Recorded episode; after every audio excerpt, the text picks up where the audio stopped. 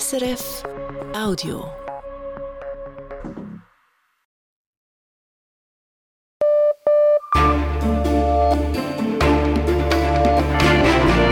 Radio SRF Echo der Zeit mit Ivan Lieberherr. Unsere Themen am Donnerstag, dem 23. November. Umstrittener Lohnschutz. Die Schweiz und die EU haben eine Schutzklausel formuliert. Wir fragen, was davon zu halten ist.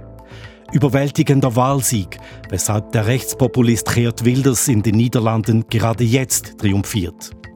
Überhörte Warnungen, weshalb verdächtige Beobachtungen israelischer Soldatinnen vor dem Hamas-Angriff ignoriert wurden. Dann die Offensive der Ukraine gegen den russischen Angreifer. Sie kommt nicht voran. Russia has had a better summer than Ukraine. Russland habe den besseren Sommer gehabt, sagt der britische Vier-Sterne-General Sir Richard Barons. Schließlich Pestizide in Naturschutzgebieten. Man findet sie in rauen Mengen, zeigt eine neue Studie. In der Hälfte der Biotopen haben wir Pflanzenschutzmittel und Biozid über äh, die Grenzwerte gefunden. Das ging bis zu 25-fach über den Grenzwert. Sagt der Forscher vom Schweizerischen Ökotox-Zentrum.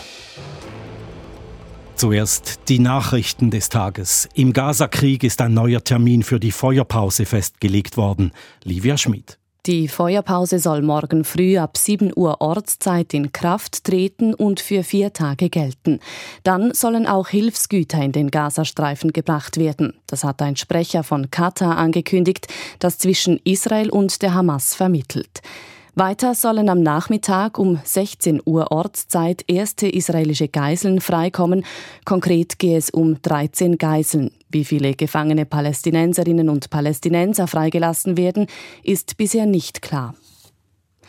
In Deutschland will die Regierung für das laufende Jahr ein Nachtragsbudget einbringen. Das kündigte Finanzminister Christian Lindner an.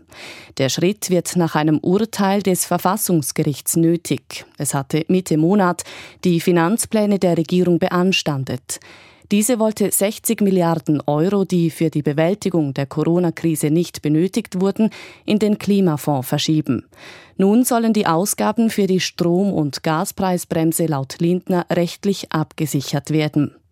Wie das Finanzministerium gegenüber der Nachrichtenagentur dpa präzisierte, wolle die Regierung dem Parlament vorschlagen, eine außergewöhnliche Notlage zu erklären. Damit will die Regierung eine Ausnahmeregelung der Schuldenbremse nutzen. Die EU-Kommission will Ungarn einen Vorschuss von Hilfs- und Fördergeldern ausbezahlen in Höhe von 900 Millionen Euro. Das teilte die EU-Kommission mit. Der Entscheid muss als nächstes noch von den EU-Ländern genehmigt werden. Die EU-Kommission hatte die Corona-Hilfen und andere Fördergelder an Ungarn zuvor zurückgehalten, wegen Korruptionsverdachts in Ungarn und wegen Verstößen gegen die Rechtsstaatlichkeit. Die ungarische Regierung hatte ihrerseits EU-Finanzhilfen für die Ukraine zurückgehalten.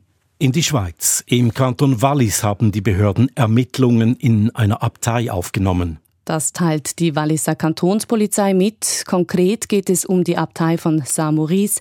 Ein Bericht des Westschweizer Senders RTS hatte zuvor unter anderem den Interimsabt des sexuellen Missbrauchs bezichtigt. Er unterrichtete im Kollegium der Abtei Griechisch und Latein. Er ist inzwischen freigestellt. Insgesamt sind laut RTS neun Priester in Missbrauchsfälle verwickelt. Für die beschuldigten Personen gelte die Unschuldsvermutung. In der Schweiz gibt es Engpässe bei Impfstoffen gegen Masern, Mumps und Röteln oder gegen Kinderlähmung. Das zeigen Zahlen des Bundesamts für wirtschaftliche Landesversorgung. Derzeit werden Maßnahmen gegen den Engpass geprüft, heißt es vom Bund gegenüber der Nachrichtenagentur Kisten STA. Und weil auch der Dreifachimpfstoff Boostrix gegen Diphtherie, Keuchhusten und Kinderlähmung nur beschränkt lieferbar sei, habe man die Pflichtlager geöffnet. Der Bestand reiche aber trotzdem nicht aus und Impfungen müssten verschoben werden. Die Börsendaten von 18.04 Uhr geliefert von SIX. Der Swiss Market Index schließt bei 10.852 Punkten plus 0,2 Prozent. Die Börse in New York ist wegen eines Feiertags geschlossen. Der Euro wird zu 96 Rappen 34 gehandelt, der Dollar zu 88 Rappen 36. Und wie wird das Wetter, Livia Schmid? Morgen ist es im Norden wechselnd bewölkt und stellenweise nass. Die Schneefallgrenze liegt tagsüber bei rund 1200 Metern. Am späten Abend sinkt sie bis in tiefe Lagen. Die Temperatur liegt bei rund 7 bis 10 Grad. Im Süden ist es meist sonnig und mit Nordföhn gibt es bis 16 Grad. Der Lohnschutz ist ein zentraler Punkt bei den Verhandlungen der Schweiz mit der EU. Vor allem die Gewerkschaften und die SP fordern, dass eine mögliche Einigung mit der EU den Schutz der Löhne nicht schwächen dürfe. Um deren Vertrauen zu gewinnen, hat Maros Šefčovič, der Vizepräsident der EU-Kommission, eine Schutzklausel ins Spiel gebracht. Lange Zeit blieb diese im Ungefähren. In der Zwischenzeit haben die Schweiz und die EU bei ihren Sondierungsgesprächen diese Schutzklausel konkretisiert und ausformuliert. Radio SRF liegt der entsprechende Text vor. Was davon zu halten ist, im Bericht von Oliver Washington. Während anderthalb Jahren haben die Schweiz und die EU Gespräche geführt. Am Ende haben sie sich auf ein gemeinsames Dokument geeinigt, als Basis für die kommenden Verhandlungen. Auf Seite 9 des Dokuments ist die Schutzklausel konkretisiert. Radio SRF liegt die Passage vor und hat diese verschiedenen Gesprächspartnerinnen zur Stellungnahme unterbreitet.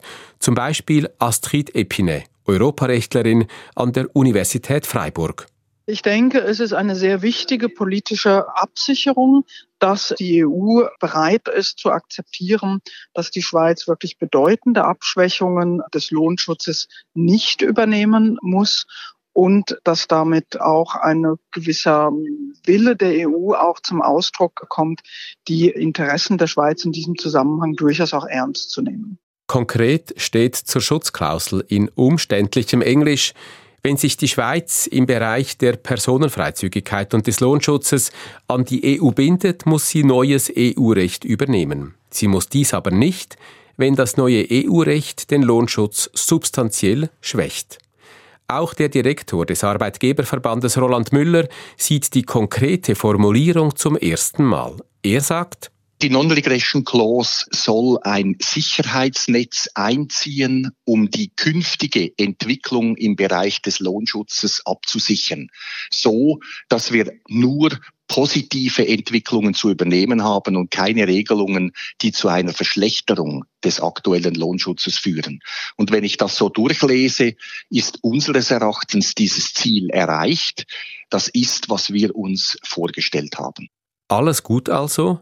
Keineswegs. Es gibt auslegungsbedürftige Formulierungen und, Roland Müller hat es angesprochen, die Schweiz kann sich auf diese Schutzklausel nur bei neuem EU-Recht berufen, nicht aber bei bestehendem EU-Recht. Die EU fordert aber, dass die Schweiz auch aktuelles EU-Recht übernimmt. Sie fordert etwa Änderungen der Schweiz bei der Spesenregelung oder auch bei der Kautionspflicht. Solche Änderungen aber würden den Lohnschutz massiv schwächen, kritisieren die Gewerkschaften. Auch deshalb sagt Daniel Lampard, die EU-Kommission verlangt von der Schweiz, dass sie den Lohnschutz verschlechtert und gleichzeitig bietet sie so eine Bestandesklausel an, die sagt, dass es nicht noch weiter verschlechtert werden soll. Also das heißt, etwas drastisch gesprochen, man schneidet den einen Finger ab und gibt eine Garantie, dass wir den zweiten behalten dürfen. Und das ist natürlich im Moment nicht die Lösung, sondern was wir brauchen, ist eine Garantie des Lohnschutzes. Tatsächlich bringt die Schutzklausel für die Lösung der offenen Streitpunkte nichts. Bei diesen geht es vielmehr um die Frage, wie weit gibt die Schweiz den Forderungen der EU nach und wie kompensiert sie das mit innenpolitischen Maßnahmen? Nachher stellt sich natürlich die Frage, wenn äh, die Schweiz Zugeständnisse macht, gibt es innenpolitische Lösungen, dass wir den Lohnschutz aufrechterhalten können? Und da müssen wir im Moment klar sagen, nein, es braucht mehr. Der Bundesrat muss ein Mandat machen, das den Lohnschutz effektiv absichert. Was bis jetzt auf dem Tisch ist, ist klar ungenügend. Wo genau die Gespräche zu innenpolitischen Maßnahmen stehen, ist schwer zu sagen. Bemerkenswert ist aber, dass sich die Gewerkschaften und die Arbeitgeber fundamental widersprechen. Während Lampard keine Fortschritte sieht, sagt Roland Müller vom Arbeitgeberverband das Gegenteil. Man habe mit Ausnahme der Spesenregelung bei allen Forderungen der EU innenpolitische Kompensationsmaßnahmen gefunden. Hier hat man Lösungen gefunden und deshalb sind wir der Ansicht, das Lohnschutzniveau kann gehalten werden. Das alles heißt, die Schutzklausel ist sicher ein wichtiges Zeichen für die Zukunft. Wer sich davon aber eine Lösung für die aktuell konkreten Streitpunkte beim Lohnschutz erhofft hat, sieht sich enttäuscht. Umso dringender ist eine Klärung auch bei diesen.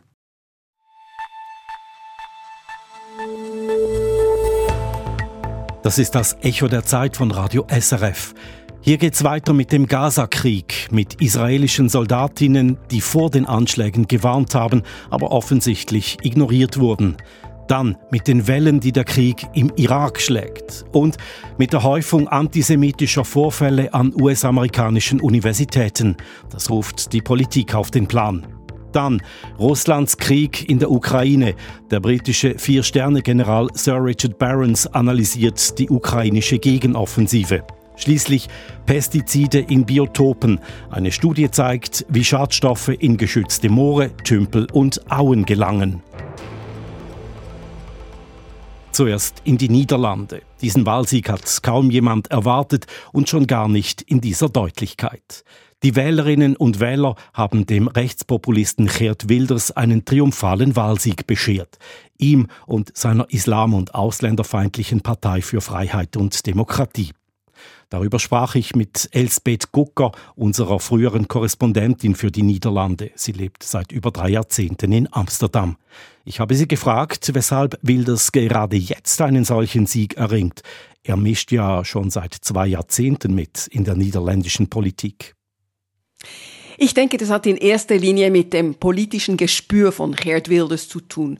Vor über zehn Jahren unterstützte er die Liberalen von Röthe mit einem Duldungspakt, den er ein paar Monate später aber platzen ließ. Und seitdem wollte Mark Rutte, der Premier der letzten 13 Jahre, der wollte nichts mehr mit äh, Wilders zu tun haben. Er schloss ihn bei Wahlen kategorisch aus.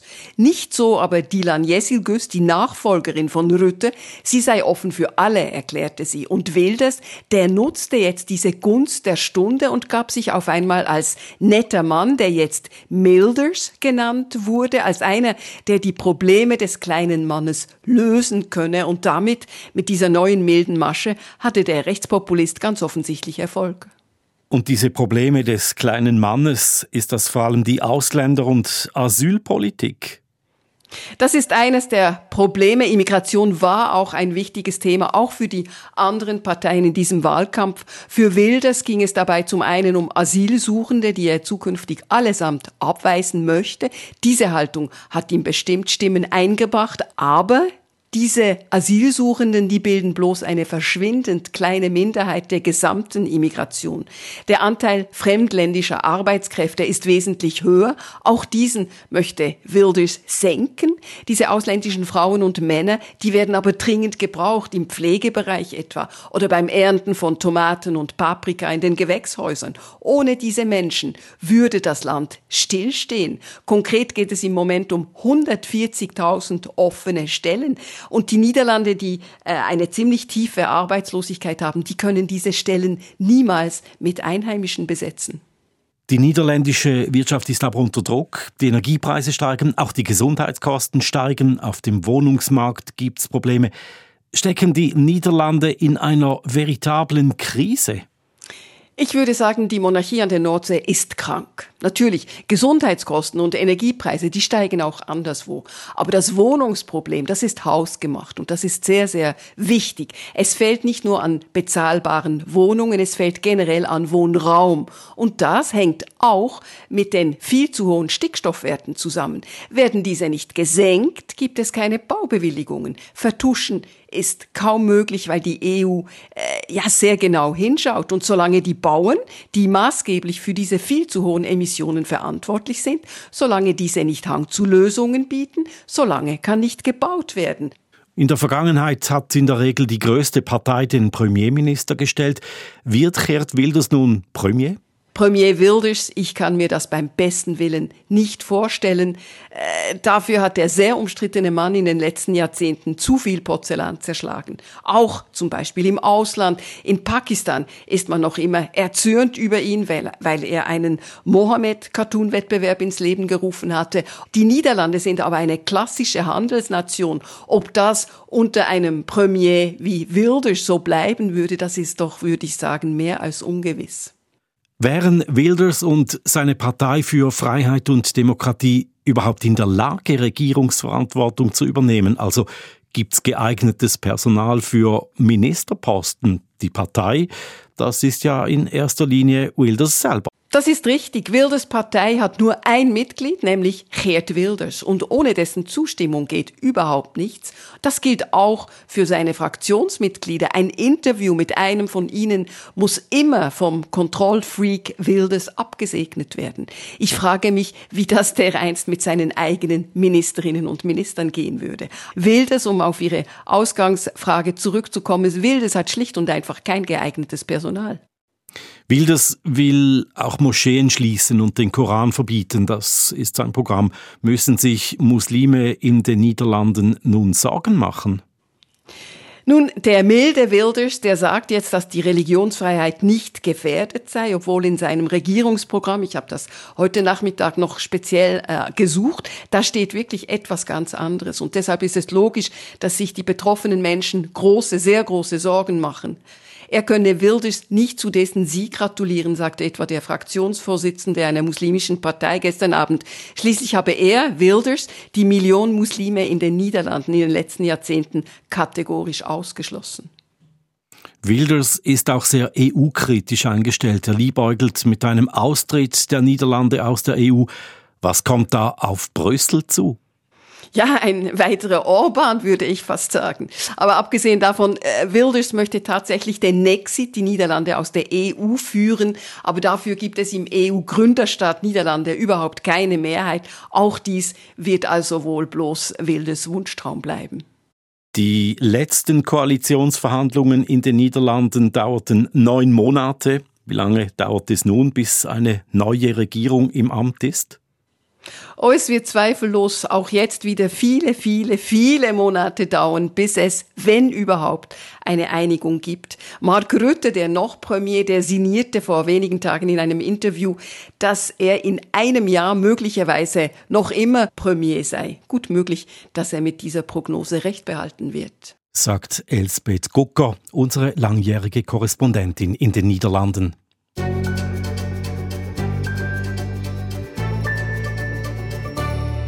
Bald sieben Wochen sind vergangen seit dem 7. Oktober, seit jenem Samstagmorgen, an dem die militant-islamistische Hamas Hunderte von Israelis massakrierte und sich Stunden, ja tagelang in Israel aufhalten konnte.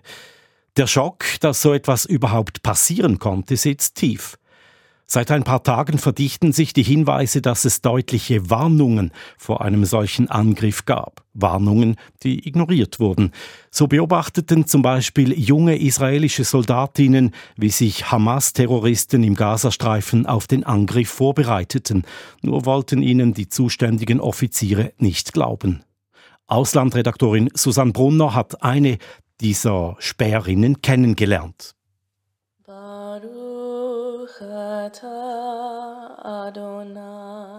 An einem Schabbat bei Bekannten in einem Vorort von Tel Aviv lernte ich im Herbst 2022 eine Späherin kennen. Also eine junge Frau, die ihren Militärdienst an der Grenze zum Gazastreifen leistete.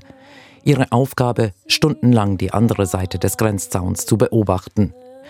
An jenem Schabbat erzählt sie von ihrer Arbeit, von den jungen Männern auf der anderen Seite des gesicherten Gitterzauns, welche obszöne Gesten in ihre Richtung machten.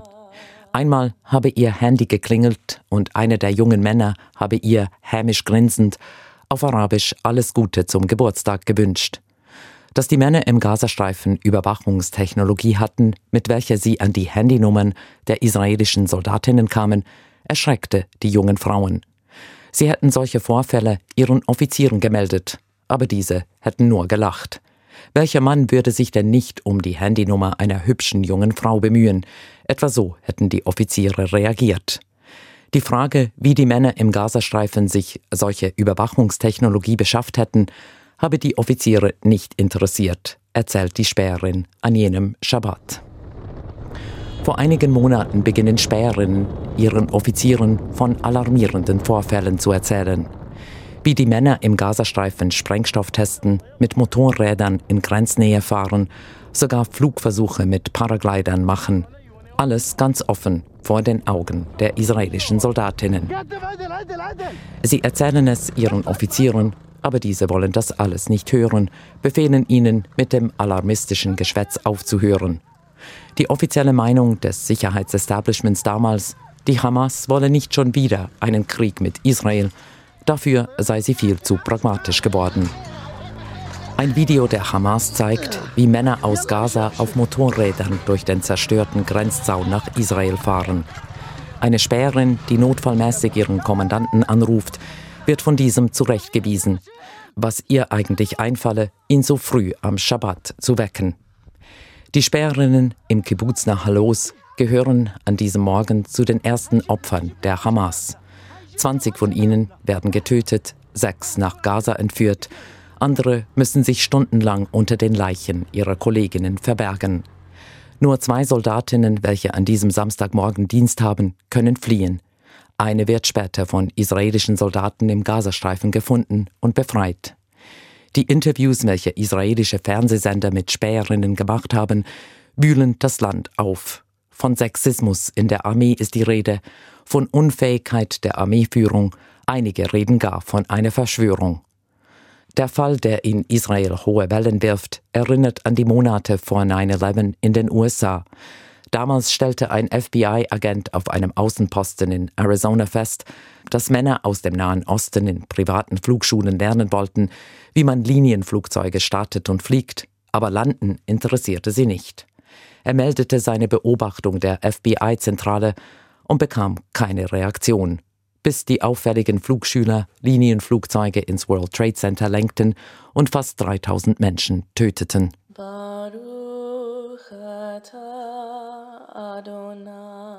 Die Späherin, die ich letztes Jahr bei ihrer Familie an einem Schabbat getroffen habe, trauert um ihre ehemaligen Kolleginnen, wurde sogar in den Kibbutz geschickt, wo diese arbeiteten, um dort mit Aufräumen zu helfen. Mit Medien zu reden, traut sie sich nicht. Noch nicht.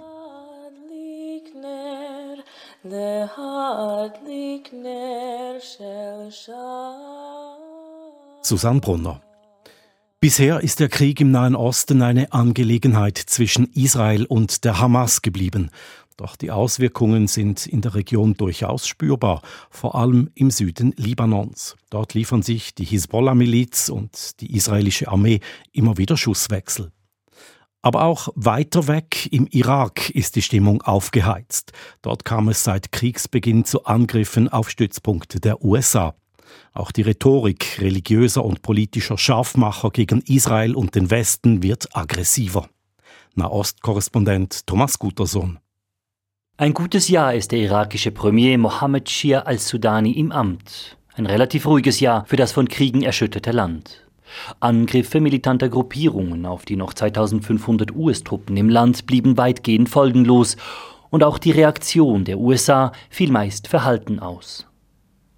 Seit dem Ausbruch des Krieges in Gaza ist es aber vorbei mit der relativen Ruhe im Irak.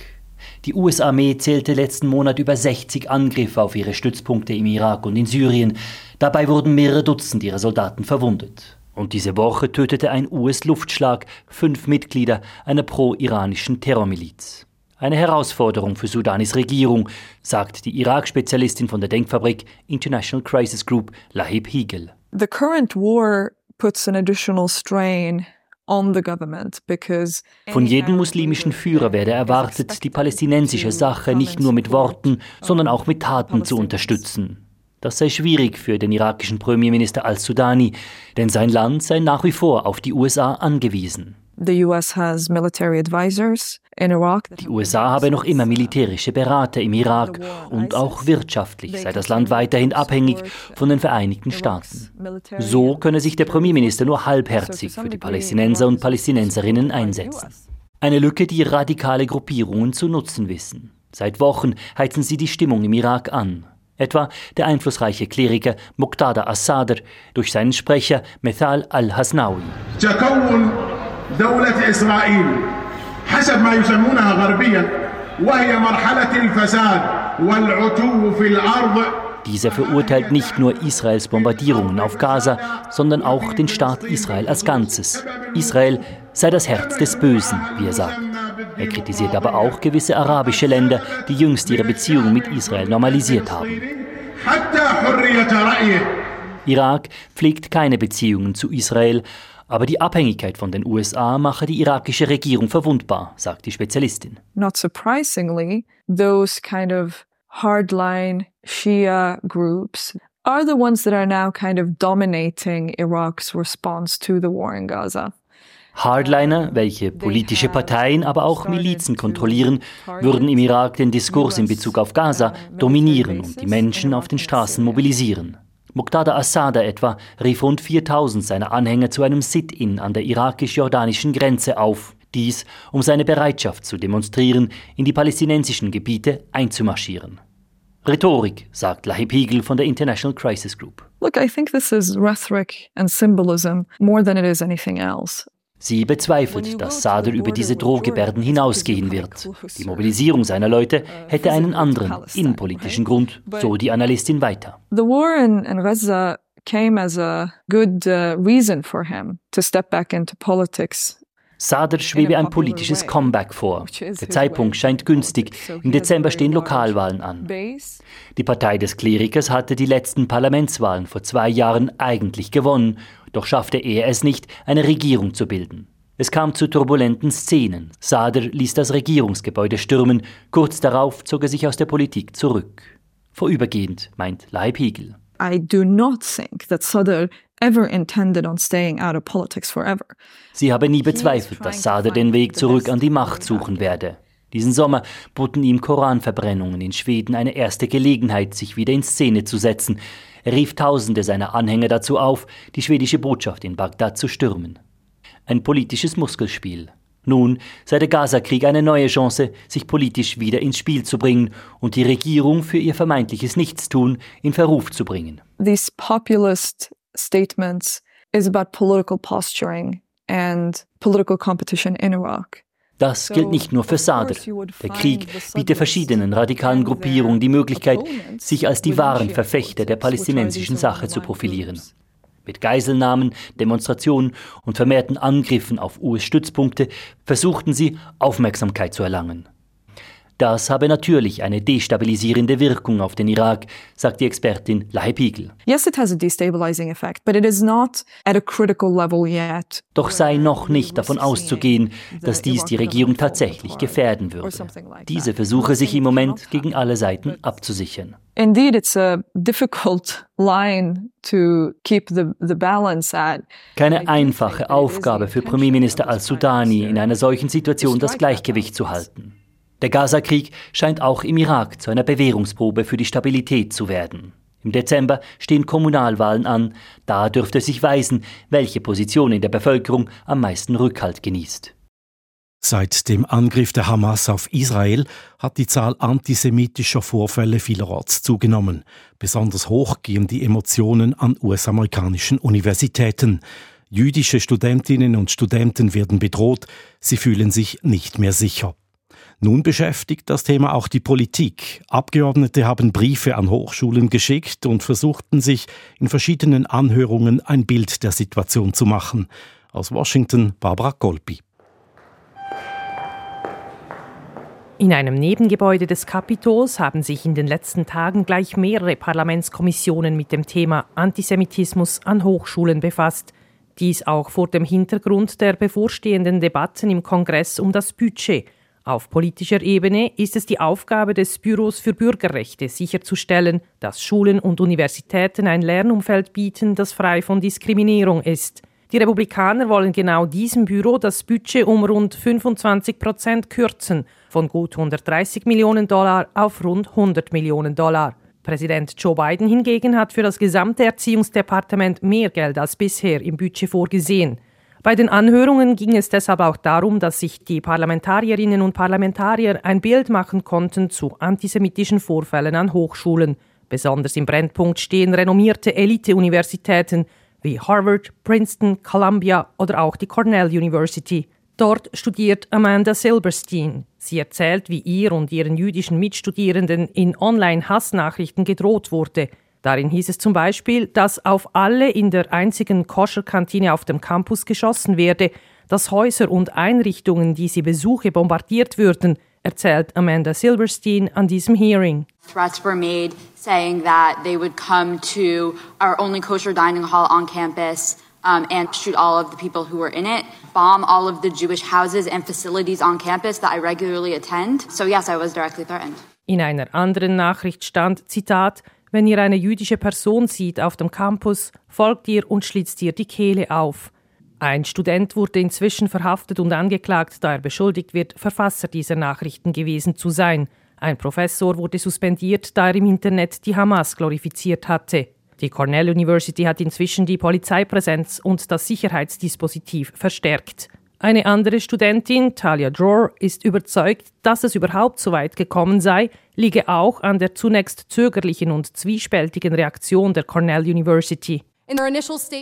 In ihrer ersten Stellungnahme verglich sie, Zitat, den Verlust von Menschenleben im Nahen Osten mit Todesfällen durch Naturkatastrophen. Sie ließ es zu, dass Spannungen auf dem Campus schwelten, dass Professoren mit Terroristen sympathisierten und dass jüdische Studierende auf ihrem Campus zur Zielscheibe wurden. Sie ebnete radikalisierten Individuen den perfekten Weg, um das Aufrufen zur Ermordung von Juden in Israel, Aufrufe zur Ausrottung von Juden auf dem Campus zu machen. Die Cornell University ist kein Einzelfall. Kenneth Marcus ist Gründer und Vorsteher des Louis Brandeis Center, einer gemeinnützigen Organisation, die sich für die Bürger- und Menschenrechte von Jüdinnen und Juden einsetzt. Er sagt, es sei alarmierend, wie die Anzahl von antisemitischen Zwischenfällen an Hochschulen seit dem 7. Oktober in die Höhe geschnellt sei. Since October 7th, this has skyrocketed. Wir hören von jüdischen Studierenden, die angegriffen oder belästigt werden, von Vandalismus an ihrem Eigentum. Und dies nicht nur an einigen wenigen Hochschulen, die man als Hotspots bezeichnen könnte, sondern an so vielen, dass man keinen einzigen sicheren Ort ausmachen kann. Ähnliches beobachtet Adam Lehman, der CEO der Hillel, der weltweit größten jüdischen Studentenorganisation, die in den USA an rund 700 Hochschulen präsent ist. Adam Lehman betont, niemand wolle, dass das Recht auf freie Meinungsäußerung beschnitten oder die akademische Freiheit beeinträchtigt werde. Let me be perfectly clear. We have no desire to see anyone's free speech rights curtailed. Auf dem Campus sollte es Raum für Debatten über den israelisch-palästinensischen Konflikt und andere geopolitische Fragen geben, einschließlich Raum für diejenigen, die sich für Israelis und Palästinenser einsetzen. Aber weder die freie Meinungsäußerung noch die akademische Freiheit sind Freipässe für gezielte Belästigung, Bedrohung, Diskriminierung und Gewalt, die sich gegen jüdische und israelische Studierende richten at Jewish and Israeli students. Sämtliche Vorfälle werden dokumentiert und verschiedene Kongressabgeordnete fordern in Briefen an Elite-Universitäten Antworten. Erst letzten Mai hat das Weiße Haus eine nationale Strategie verabschiedet über den Umgang mit der Antisemitismusproblematik an Universitäten und Colleges. Und die Regierung ist nun daran, eine ähnliche Strategie über den Umgang mit Islamophobie auszuarbeiten. Wie die Vorfälle zeigen, scheinen die Maßnahmen bis jetzt aber nicht oder zu wenig zu greifen. Wieso wird untersucht. Ebenso hat ein Sprecher des Erziehungsdepartements inzwischen bestätigt, dass gegen sieben Universitäten und Schulen Untersuchungen eingeleitet wurden zu antisemitischen und islamophoben Zwischenfällen, auch gegen die Cornell University. Echo der Zeit am Donnerstagabend. In dieser Sendung fragen wir noch, weshalb die ukrainische Gegenoffensive gegen Russland nicht vorwärts kommt und wie Pestizide in Naturschutzgebiete gelangen können und in welchen Konzentrationen sie da zu finden sind. Es führt wohl kein Weg mehr an der Erkenntnis vorbei, die ukrainische Gegenoffensive ist gescheitert. Nicht, weil die Ukraine grobe Fehler begangen hat, vielmehr weil Russland inzwischen stärker ist und geschickter operiert als noch zu Beginn des Kriegs, den es selber vom Zaun gebrochen hat. Was müsste geschehen, damit die Ukraine der Übermacht standhalten und verlorenes Terrain zurückerobern kann? Friedrich Steiger sprach darüber mit dem britischen Vier-Sterne-General Sir Richard Barons.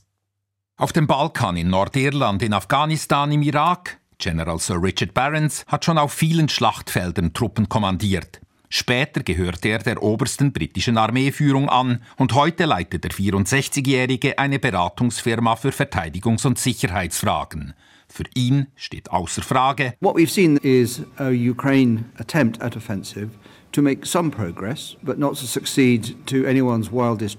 Die ukrainische Gegenoffensive erfülle die teils weit überzogenen Erwartungen bei weitem nicht. Sie erziele zwar sehr begrenzte Fortschritte, so funktioniere etwa der Hafen Odessa wieder besser und Russland musste seine Schwarzmeerflotte in den Osten zurückziehen. There's been some success. Odessa is functioning as a port better than it was, and the Black Sea Fleet. Doch inzwischen sei zweierlei klar. Es werde erstens ein jahrelanger Krieg werden und zweitens könne ihn die Ukraine nur gewinnen, wenn sie vom Westen endlich noch erheblich stärker als bisher unterstützt werde. We've all learnt a lot. In order to succeed in this war, Ukraine knows better now that it needs more and longer range and more Die Ukraine brauche zu Wasser, zu Land und in der Luft viel mehr und viel potentere, präzisere und weiterreichende Waffen. Die Erkenntnis sei bitter, dass auch heute Abend unzählige ukrainische Soldaten in den Schützengräben säßen, ohne genügend Artilleriemunition. The Ukrainian soldiers this evening are in the trenches with not enough artillery ammunition. That's going to mean Richard Barnes versteht, dass die USA und Europa nach der Invasion nicht unverzüglich sehr viel mehr Rüstungsgüter zur Verfügung stellten. Sie konnten nur liefern, was sie in den Arsenalen hatten. Und das war teils ein Sammelsurium an veralteten Waffensystemen. we could only give them what we had on the shelf. And that was limited, and of course, it meant there was a profusion of different types of equipment. Dazu kam ein selber gesetztes Limit, nämlich nichts zu liefern, was einen direkten Krieg zwischen Russland und der NATO hätte provozieren können. Doch spätestens jetzt sei der Moment gekommen für eine massiv erweiterte Unterstützung. Europa müsse nun die eigene Rüstungsproduktion hochfahren, was bisher bloß zögerlich geschieht, und Europa könne und müsse sich im eigenen Interesse die Hilfe für die Ukraine, etwa 80 Milliarden Euro pro Jahr, finanziell leisten. The only way Ukraine can prevail is if it is given the equipment and the ammunition and the money and the logistics to support. Berns schließt rundweg aus, dass der Kreml von sich aus einlenkt und sich aus der Ukraine zurückzieht, weil die Kosten für Moskaus Verbleibenden hoch sind. Wladimir Putin sei absolut überzeugt, dass er bloß noch kurze Zeit durchhalten müsse. Werde in den USA Donald Trump erneut Präsident, würden die Vereinigten Staaten die Ukraine im Stich lassen und Europas Rückhalt werde zerbröseln. President Putin is absolutely sure that if he hangs on till next year and President Trump is re-elected, then the US will walk away from Ukraine. Der Kreml habe auch gute militärische Gründe zur Zuversicht. Russia has had a better summer than Ukraine. Russland hatte einen besseren Sommer 2023 als die Ukraine. It's regrettable, but the Russian army is learning. It's learning from its disastrous start. It's learning how to fight the Ukrainian So sehr man das bedauern möge, die russische Armee habe gelernt aus dem desaströsen Beginn ihrer Offensive. Russland habe seine Rüstungsproduktion rasch hochgefahren, es leide anders als die Ukraine nicht an einer Knappheit an Soldaten, es akzeptiere sehr viele Opfer in der eigenen Armee und die Führung sei zu allem entschlossen. Das ukrainische Personalreservoir hingegen sei weitaus kleiner. Hier kämpften vor allem unerfahrene Soldaten, die zuvor Zahnärzte, Lehrer oder Studenten waren. Man werde wohl das ganze kommende Jahr brauchen, um die ukrainische Armee aufzubauen, zu vergrößern und die Truppen auszubilden, um dann 2025 oder noch später imstande zu sein, Russland zu schlagen. It will probably take all of next year to build capability in order to be ready to beat Russia on the battlefield. in Immerhin zwei Vorteile sieht Barons auf der ukrainischen Seite. Das westliche Denken erlaube mehr Innovationskraft und Flexibilität und motivierend sei das Bewusstsein, für eine freie Heimat zu kämpfen und zugleich für die Freiheit Europas. Für Richard Barons steht fest, dieser Krieg muss auf ukrainischem Boden gewonnen werden. Der Westen trage die Verantwortung dafür, dass das der Ukraine gelingt. Die Alternative, nämlich der Untergang der Ukraine, hätte katastrophale Folgen weit über das Land hinaus. If Europe fails to give Ukraine the means to fight, as it were, on our behalf, and Ukraine was then somehow defeated on the battlefield and in our own interest. Denn dann müsste die NATO doch noch direkt eingreifen, weil Russland nach einem Sieg kaum Ruhe geben, vielmehr weitere Eroberungsfeldzüge beginnen würde. Zwar dürfte der Westen am Ende gegen Russland obsiegen, bloß der Preis wäre enorm.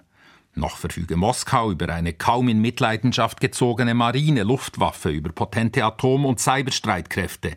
Ein Krieg Russland gegen die NATO müsse unbedingt vermieden werden. Und zwar indem sich die USA und Europa unverzüglich stärker engagierten.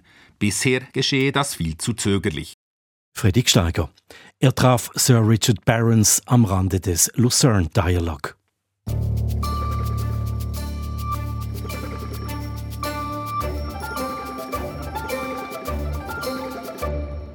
Pestizide, sie bleiben nicht dort, wo sie verwendet werden, auf dem Acker. Über das Wasser und die Luft gelangen sie auch in Biotope von nationaler Bedeutung und das nicht zu knapp, wie eine Studie des Schweizerischen Ökotox-Zentrum zeigt, die heute publiziert wurde. In geschützten Mooren, Tümpeln und Auen werden die Grenzwerte bis um das 25-fache überschritten. Wissenschaftsredaktor Christian von Burg. Die Zahl der Insekten geht zurück. Die Zahl der Brutvögel, die ihre Jungen mit Insekten füttern, ebenfalls. Und von den Fröschen, Kröten und Molcharten, die in der Schweiz heimisch sind, stehen unterdessen 70 Prozent auf der roten Liste der gefährdeten Arten. Um sie zu retten, wurden Schutzgebiete eingerichtet. Die wichtigsten davon sind Schutzgebiete von nationaler Bedeutung. Dass sich auch dort Pestizide finden lassen, das habe ihn zwar nicht überrascht, sagt Etienne Vermersen vom Schweizerischen Ökotox-Zentrum. Aber wie viele es waren, das schon. Dass für viele Substanzen auch die gesetzlich geregelten Grenzwerte überschritten wurden, das hat mich dann doch überrascht. Er hat im Auftrag des Bundesamtes für Umwelt die erste derartige Untersuchung geleitet. Von Basel bis St. Gallen in neun Amphibienlaichgebieten und drei Flachmooren haben die Forscherinnen und Forscher während zweier Jahre regelmäßig Wasserproben genommen und analysiert. Überall wurden Pestizide gefunden. Besser gesagt, Cocktails von bis zu 29 verschiedenen Pestiziden. Und die Messungen lagen oft über den Grenzwerten. In der Hälfte der Biotopen haben wir äh, Pflanzenschutzmittel und Biozid über äh, die Grenzwerte gefunden. Das ging bis zu 25-fach äh, über den Grenzwert. Am höchsten waren die Überschreitungen bei Zypermetrin. Das ist ein hochgiftiger Wirkstoff, der von den traditionellen Bauern gegen Schädlinge bei Gemüse, Raps und Obst eingesetzt wird. Aber auch andere Wirkstoffe überschritten die Grenzwerte teils mehrfach. Chlorpyrifos etwa. Und dies erstaunlicherweise, obwohl der Wirkstoff seit 2020 verboten ist. Dabei hat sich auch gezeigt, dass es nicht darauf ankommt, ob die untersuchten Weiher- und Feuchtgebiete nur einige wenige Meter oder bis zu 100 Meter von der nächsten Ackerfläche entfernt sind. In Gebieten mit mehr Abstand fanden sich nicht weniger Pestizide.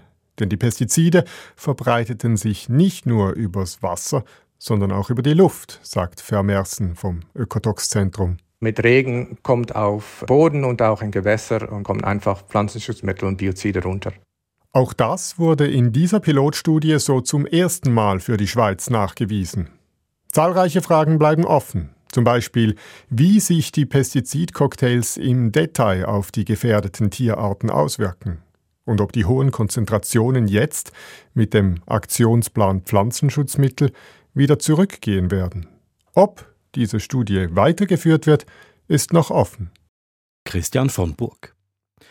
Für heute war's das, das Echo der Zeit vom Donnerstag, dem 23. November mit Redaktionsschluss um 18.43 Uhr.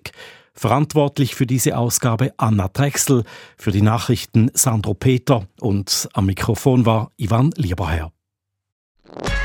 Das war ein Podcast von SRF.